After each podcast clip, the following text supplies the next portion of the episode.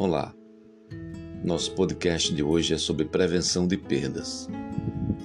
Precaver perdas com um processo organizado evita furtos externos e internos, fraudes e desperdício, inibindo comportamentos inadequados de pessoas diretamente e indiretamente ligados a alguma operação de trabalho. Um dos meios eficientes é analisar o fluxo do estoque, desde a curva BC, bem como as variações de consumo de determinados itens.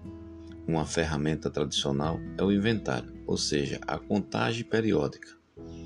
Comparativo entre inventários permite avaliar movimentação virtual dos produtos no software de controle de estoque.